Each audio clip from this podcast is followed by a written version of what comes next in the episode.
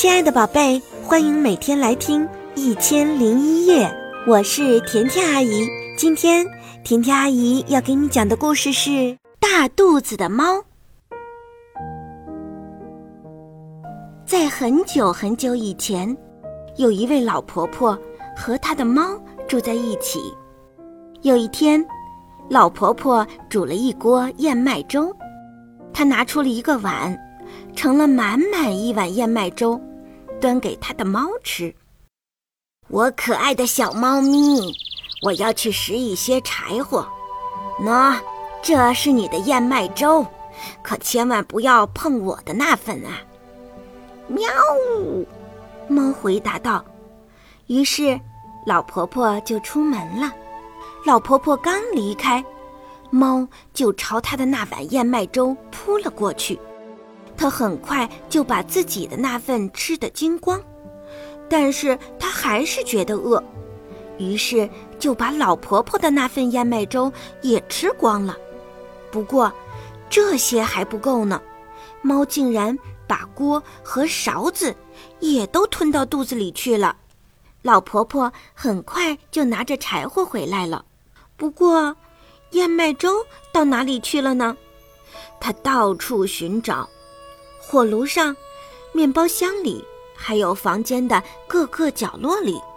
哎呦，我可爱的小猫咪，告诉我，你知道我的燕麦粥、我的锅和我的勺子，它们都去哪里了吗？老婆婆问道。小猫回答道：“喵，我知道啊，我把它们都吃了，我还要吃了你。”嗷呜！猫一口就把老婆婆吞了下去，然后向大路奔去。没走多远，猫就在路上碰见了一只喜鹊。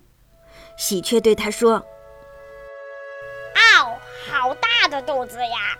我可爱的小猫咪，你到底是吃了什么呀，才把肚子吃的这么大呀？”我的肚子还会变得更大的，猫回答说。我吃了所有的燕麦粥，锅和勺子，老婆婆，现在我要把你也吃了！喵，嗷！猫一口就把喜鹊吞进了肚子里，然后继续沿着大路走下去。但是它还是觉得饿。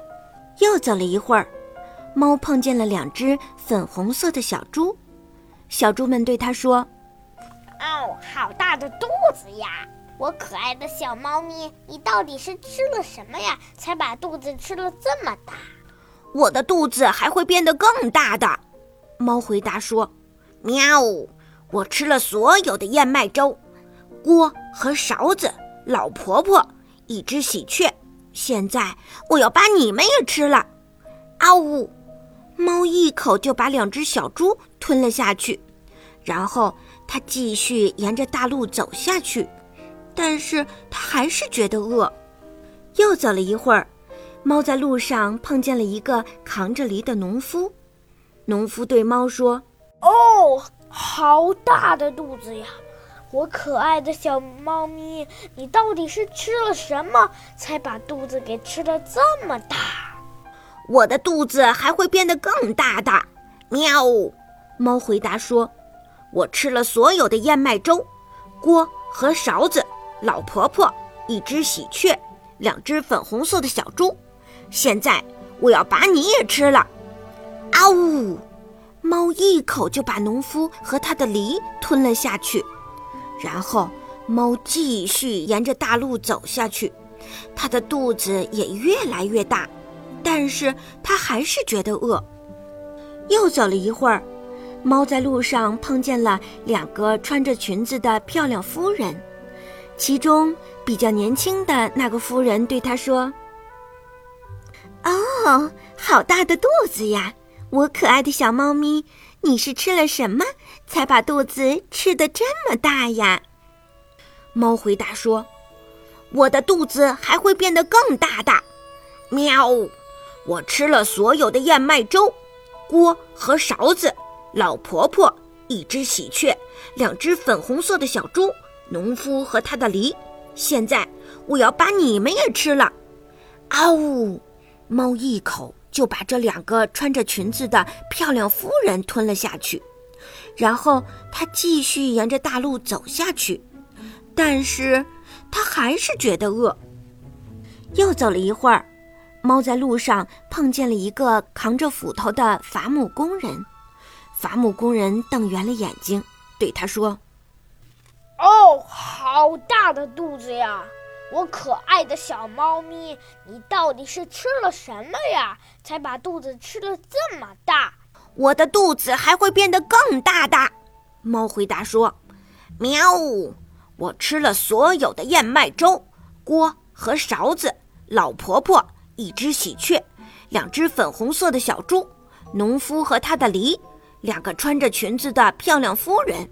现在我要把你也吃了，喵！可是伐木工人却说：“哈哈哈哈！你真的这么想的吗？那我们看看吧。”一斧子下去。伐木工人就把这只猫劈成了两半，大家很快就从猫的肚子里钻了出来。两个穿着裙子的漂亮夫人，农夫和他的梨，两只粉红色的小猪，一只喜鹊，最后钻出来的是老婆婆。老婆婆把燕麦粥重新装进锅里，拿上她的勺子，走回家去了。甜甜阿姨的故事讲完啦。如果你还想听，那就再听一遍吧。